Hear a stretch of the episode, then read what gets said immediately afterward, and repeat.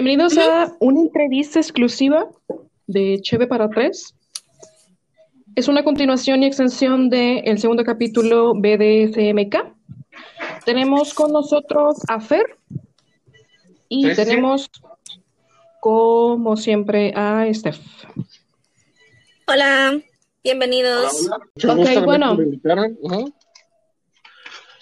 Bueno, Fer, enca- en- encantada. Este, pues bueno, a ver, eh, eh, el motivo de por qué te invitamos es porque nos, nos, nos gustaría saber un poquito más de, de alguien que practique eh, alguna este, de estas prácticas, perdón por la redundancia, este, de, del BDSMK. Entonces, una de las preguntas que tenemos es, ¿qué es lo que te llevó a ti a iniciarte este, en, en- este ámbito de BDSMK? Bueno, este. mm, mira, mm, tengo un, digamos, eh, en este, o que conozco esto y empecé a practicar más o menos unos 5 o 6 años, ¿no? Más o menos. Uno no se da cuenta, o cuando uno va creciendo, o sea, va viviendo, se das cuenta que uno tiene unas ciertas fijaciones. Sí. eh, que a lo mejor probablemente no son muy comunes. Entonces, este, conforme va uno eh, este, pues, creciendo, vas conociendo gente que eh, comparte, ¿no? También ciertos gustos. Entonces te, estás dando, te das cuenta pues, de que no eres el único y empiezas a aceptar que te gusta todo ese tipo de, de prácticas, ¿no? Sí. Y, y co- con una amiga que tenemos este, afinidad en común para ese tipo de, de, o sea, de prácticas, pues este, empecé a aceptar pues que me gustaba y me llamó mucho la atención, ¿no? Eh, aprender y, y darle un seguimiento. El BDSM, más que nada a mí lo que me llama la atención, pues es eh, lo que es el, el bondage, ¿no? Y el, y el, este, y pues el papá o el abuelito del bondage, pues es el, el shibari, ¿no? Que es una práctica japonesa.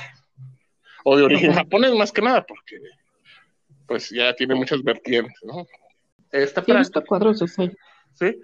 Esta práctica, Sí. pues, tiene origen. El sello, pues, era un arte marcialista. Él practicaba un arte marcial que se llama Jojojutsu, ¿no? El Jojojutsu, pues, vendría siendo eh, un arte marcial en el que se, se somete con cuerdas.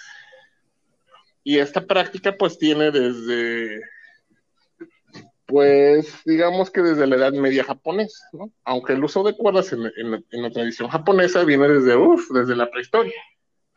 O sus arquitecturas, si, se fijan en la arquitectura, pues, sus edificios antiguos están amarrados con cuerdas, no, Tien- no usan clavos. Sí. Sí, Entonces, el Kojojutsu eh, nace, pues, porque como Japón es un país con pocos recursos minerales, casi todo lo que es los metales se utilizaban para hacer armas para guerra, ¿no? Como guerras entre clanes. Entonces, el Kojojutsu surge para un sometimiento, pero en sus prefecturas. Digamos que es el antecesor de lo que es el Shibari, pero el Shibari surge hasta principios del siglo XX, con Ito Sello. Eh, y ya posteriormente, pues va evolucionando. También hay otros maestros que van, se van refinando las prácticas y se va dando un, un perfil. O sea, digo, el Jojojutsu es un sometimiento de castigo, ¿no? Y el Shibari, pues es más que nada un, una restricción sublimada, ¿no? Sí, de- por así decirlo. Algo más estético, por decir. Sí, sí, sí, claro. eh, este tiene, digo, por ejemplo, actualmente, pues ya hay muchos exponentes y se hacen tratados, por ejemplo, de anatomía, de cómo amarrar, dónde amarrar, también cada amarre tiene un, un nombre incluso, ¿no? Y, y, el trato, pues es diferente, ¿no? Digo, ya no es con una finalidad de castigo, sino de, de una experiencia, ¿no? Que puede ser erótica o incluso como vuelvo a repetir, artística, ¿no? En Japón se utiliza mucho para performance, incluso obras de teatro. Y pues eso me llamó la atención. Este, y bueno, más que nada, es- ya pues posteriormente ya en los 90, cuando surge el término BDSM, BDSMK, pues simplemente pues se incluye Shibari en las prácticas de DSM, ¿no? Pues, pues es el, pues, el spam, o sea, el uso de cera, de muchas otras prácticas, pero realmente lo que me llama la atención pues es el, el amarre con cuerdas o Shibari. Su nombre real es Kimbaku. ¿Y esto? ¿Cuál es su nombre, perdón? Kimbaku, con K, Kimbaku. Kimbaku, ok. Shibari pues es el, la acción, ¿no? Del amarre. Todo esto pertenece al bondage, ¿verdad? Sí, claro, claro, claro, claro. El, el bond, bueno, digamos que Shibari se incluye en el bondage ya cuando en los 90, pues se, el término se, se incluye este tipo de práctica, ¿no? En, el BDSM. Asumo que tú lo has practicado. ¿Cómo, qué es lo que haces? ¿Qué, qué, qué usas? dijiste cuerda de yute y cuerda este, de, cáñamo. Sí. Ajá. Cuando yo cuando empecé a practicar, pues no existía material, y menos, por ejemplo, aquí en el norte, ¿no? Este, mucho de mi material yo lo mandé a hacer y empecé a utilizar cuerdas disponibles aquí en, pues en el área, ¿verdad? Porque donde más se practica es, por ejemplo, en lugares como en el DF o en Guadalajara, y aquí pues está totalmente exento de ese tipo de, material, y empecé a utilizar varios tipos de materiales. Ya últimamente empecé ya a tratar a hacer yo mis propias cuerdas confirmatoriales con yute específicamente, ya como lo dicta la tradición japonesa. Pero sí, vale, se puede practicar con varios tipos de cuerdas, ¿no? Algodón, nylon, hay muchos, hay muchos este, tipos, ¿no? Aunque digo, tradicionales con, con yute y, o caña. ¿En qué consiste? ¿Qué es tú, tú siendo este el que amarra, ¿cómo es una sesión de, de, o sea, cómo, te, cómo llegan contigo y, te dicen, este, oye, quiero iniciar, la verdad no sé cómo te lo digan, o sea, nunca he estado ahí, este, entonces, ¿cómo es una sesión? ¿Cómo le haces? ¿Qué haces? Bueno, eh, en primera, pues hay que ver qué es lo que quiere la persona que va a ser amarrada y, como uno. Muchas personas, por ejemplo, nada más, este, no necesariamente es con una connotación pues, sexual, ¿verdad? Eh, por, lo, por, lo general, cuando una persona tiene una curiosidad para ese tipo de cosas, pues uno habla, ¿no? Trata uno de hablar, decir y ser este, pues, franco en los objetivos que se quieren alcanzada mediante, este, mediante la sesión y ya se empieza a trabajar sobre esto, ¿no? Eh, me gusta mucho hablar con las personas antes de hacer una sesión para ver qué son sus gustos, eh, lo que quieren ellos y tratar de adaptar, ¿no? Lo que buscan con, eh, con las cuerdas. Este, una sesión puede ser una sesión, digamos, para fotografía, o puede ser nada más por la pura experiencia, ¿no?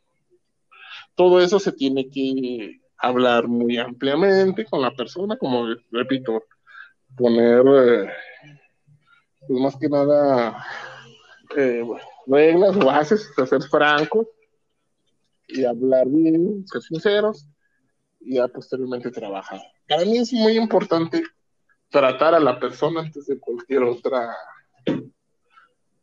otra este, eh, situación, ¿verdad? O sea, antes de cualquier práctica. También hay que eh, orientar a la persona. ¿Por qué? Bueno, porque la, eh, sí conlleva ciertos conocimientos, ¿no? Todos los cuerpos son diferentes y, y qué tipos de amarres son los que se adaptan, ¿no? Al cuerpo de la persona y a su personalidad es algo muy, muy, muy interesante. ¿Cómo llegan contigo estas personas? ¿O es o hay una comunidad o este lo mantienen como que muy bajo anónimo? Porque dices que aquí en el norte casi no se promueve. Entonces, ¿cómo, cómo se informa la gente o, cómo llegan contigo? aquí en Monterrey hay, hay, hay practicantes, sí, claro. sí, sí, no hay una comunidad dicha o una comunidad establecida. Este, yo por lo general, pues, muchos de mis modelos incluso son gente conocida, amigos, que me, que me ayudan, que me... Y ya, pues, este, les, les platico de qué se trata, ¿no? Si están interesados, pues le podemos dar seguimiento. Le digo esto porque, por ejemplo, hay gente que, que puede pensar que, por ejemplo, con el simple hecho de ser una práctica, va a haber una algún tipo de sometimiento y todo es, y todo tiene que ser con mucha, con mucho respeto, mucha, muchas reglas, con reglas claras. Y claro, todo bajo sano, seguro y consensuado. Porque uno como amador tiene que estar muy al pendiente de la persona, ¿no? De, sus reacciones. E, en eso sí se tiene que tener mucho, mucho, mucho cuidado. Sí, claro, porque estás, este, digamos, o sea, estás haciendo presión en, en venas, entonces... Sí, sí, sí. Sí, sí, entiendo, entiendo, entiendo. Sí, sí, este, y no todos tienen la misma elasticidad, por ejemplo, no todas las cuerdas son para todas las personas, ¿no? O sea, no todos cierto tipo de amarres. Pero pues mucha gente la curiosidad, digo, aquí no hay propiamente una comunidad dada, digo, si hay practicantes.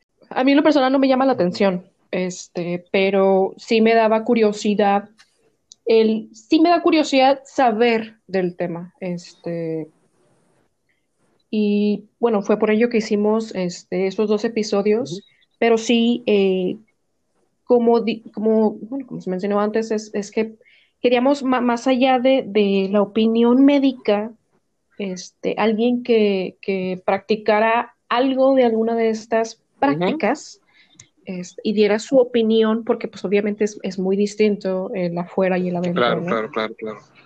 ¿Te ha tocado que te hayan pedido, no sé, que les amarres muy este, ajustado? Ah, eh, sí, sí, sí. Todo eso tienen que estar al pendiente. Todo, todo, todo, todo, todo. Hay personas que les puede dar pánico, por ejemplo, ¿no? Este, o, o, sea, que no, que quieren probar, pero pues no es para ellos, ¿no? Al momento de sentirse este, restringido, pues sí les da cierta, este, pues desesperación, ¿verdad? También hay que estar muy recurrente, o sea, es eh, muy al pendiente en cuestión, por ejemplo, como tú dices, hay presión de nervios y de venas. Entonces, las tiene uno que estar así, oye, cada, cada madre tiene uno que estar preguntando a la persona cómo está y cómo se siente. Este, hay ciertas eh, también e, ejercicios o movimientos que uno le pide a la persona que está atada para ver si todavía tiene movimiento o, o que no hay algún tipo, este, digamos, por ejemplo, es muy frecuente que los nervios queden muy, este, se, se comprimen y eso puede llegar a causar una lesión. Como una base de reglas o, más bien dicho, las reglas más comunes que usas para todos o con cada persona tiene que ser una regla en específico? Este, no necesariamente, o sea, mm, sí, o sea, la, uno tiene que adaptar el amarre a la persona. Digamos que hay, tres puntos que trato de seguir eh, eh, en la práctica, ¿no? Primero tiene que ser eh, seguro. Otro tiene que ser que el amarre sea efectivo, o sea, que sea restrictivo, o sea, que, o sea, sea, digamos que si en caso de que no se pueda mover o se quiera mover, o sea, que no se, que, haya una restricción real, ¿no? O sea, que sirva el amarre, que no nada más sea estético, restrictivo y pues seguro, ¿no? O sea, estar siempre al pendiente de la persona. Eh, hay amarres que no necesariamente son restrictivos, son estéticos, ¿no? Que, por ejemplo, son amarres que rodean el cuerpo y, no sirven para una, una restricción. Y también depende mucho el, gusto de, la persona o lo que se busca, ¿no? En la sesión. ¿A quienes atas eh, les pones algún nombre? ¿Llevan un nombre? Este, porque, por ejemplo, tú eres el amarrador como tal. ¿Y cómo se le llama a la persona que amarras? Eh, en términos de, bueno, pues por lo general se habla por su nombre, ¿no? No, no, no, no, no, no, no, no hay tanta parafernalia. Este, mm, realmente, pues lo que trata uno es como que ser lo más sincero y más franco a la hora de amarrar, ¿no? Entonces, entre más comunicación y más franco esté el asunto, pues es mejor. Sí, la, el, el, puente de confianza por aquello de la ansiedad y que quieran salir corriendo. claro, ¿no? claro, claro, claro, claro, claro, En caso de que. Este, hay, hay mucho. Tiene que estar eh, pendiente y muy, muy pendiente de la, de la, comodidad, ¿no? De la persona. Ah, esa es la que se, la que se me olvidaba. que también el amarre tiene que ser cómodo, ¿no? Que la persona se siente a gusto atada, que disfrute la experiencia. Eso es también algo muy importante. Hay, hay, hay, hay prácticas, este, o sea, hay varios tipos de amarres, uno que se llaman, son tres, que es el de piso, la semi-suspensión y la suspensión, ¿no? Pero ya una suspensión ya conlleva otro tipo de, de conocimientos. Es, es más, más este, complicado, digámoslo así. En dado caso de un accidente, ¿qué haces? Eh, una vez, una vez sí me llegó a pasar. No, no, no, inmediatamente tratar. O sea, el amarre no es tan importante, o sea, no es más importante una sesión o un amarre más que una persona. Si una persona llega a tener algún tipo de problema, se, se suspende totalmente eh, la situación y si llega a haber algún tipo de, de, problema, pues se tiene que buscar ayuda inmediatamente. Eh, la persona, digamos que es una responsabilidad muy grande de la persona que, que hace el amarre, que hace. Una vez sí me llevó a pasar, una persona sí tuvo una pequeña lesión y claro que sí, fuimos a, a, a, a tratar una, una persona especializada, ¿no? Eh, ese fue una fue culpa porque pues una fue una sesión apresurada, improvisada, no hubo, también porque se tiene que hacer ciertos calentamientos o ejercicios y hasta la fecha, ¿no? Nunca se va a volver a pasar ese tipo de problema. No se debe, no se debe permitir, no debe de pasar. La integridad de la persona está antes de cualquier otra. ¿Alguna vez te ha tocado que entre estas disciplinas, digo, cualquiera de las tres que, porque dijiste es piso, semisuspensión y suspensión, asumo que practicas las primeras dos, asumiré. Este, ¿alguna vez alguien de, de de a quien tú hayas atado te ha pedido este, que esto se torne algo muy sexual? Bueno. Pregunta es, ¿el shibari en sí va a, a, lo sexual o es simplemente lo que tú dices, es una mera restricción o bien artístico? Ya, supongamos que el origen real es, es un arte erótico, ¿no? Y es un arte íntimo, es entre dos personas. Este, digo, el, el, el que lo creó sí. sello, pues tuvo su esposa, ¿no? Y supongo que ellos utilizaban ese tipo de amarras. No necesariamente sexual, sí llegado a pasar, hay personas que sí te lo dicen, pero todo esto se tiene que platicar de forma franca. Por eso siempre, lo que, como te decía al principio, tiene uno que ver qué es lo que se busca durante esa práctica, ¿no? ¿Qué es lo que se quiere y qué es lo que se busca? Si las dos personas están de acuerdo, pues no hay ningún problema. Si no, pues claro que no, o sea, porque ya es un abuso, ¿no? Entonces, este, todo tiene que ser de manera muy cuidadosa. Y por lo general siempre son dos personas. Este, sí, son dos personas, ¿no? Entonces, digo, todo tiene que quedar desde el principio muy claro. O sea, sí, sí se puede ser una práctica sexual, claro que sí. Su origen es erótico, pero no necesariamente. O sea, también hay una práctica profesional de ese tipo de. Entonces, todo eso se tiene que hablar de manera muy clara y franca, ¿no? A lo que vuelvo desde el principio, ¿no? Todo tiene que ser muy sincero, muy, muy dicho, muy derecho, digamos, ¿no? son las bases del BDSM. A ver, yo no lo sé, simplemente fue algo que leí en todas las prácticas, que es tener el contrato, que es algo que tú me estás diciendo, o sea, ser franco, eso ya es un contrato. Ser este, que tiene que ser consensual, que ya lo mencionaste, que tiene que ser este, sano.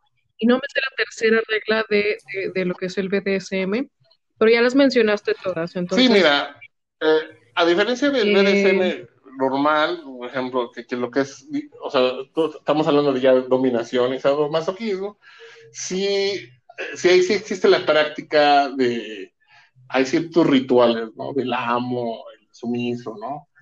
El shibari no necesariamente tiene que ser así, o sea, este, porque también hay protocolos y ceremonias de que, no, yo tengo una sumisa o yo, una, yo soy el amo, ¿no? Eso es ya otro tipo de, de protocolos. Sí este, el Shibari sí está un poquito aparte de eso, ¿no? Dependiendo, o sea, de, de, de, dependiendo. Pero sí, tío, todo se tiene que, platicar. Y ya son otro, otro tipo de prácticas. Sí, definitivamente. Este, digo, no es, no es cualquier cosa. Pues bueno, entonces, muchísimas gracias, Fer, por habernos acompañado. Steph, muchísimas gracias también. Este, y bueno, Muchas esto gracias. fue tres.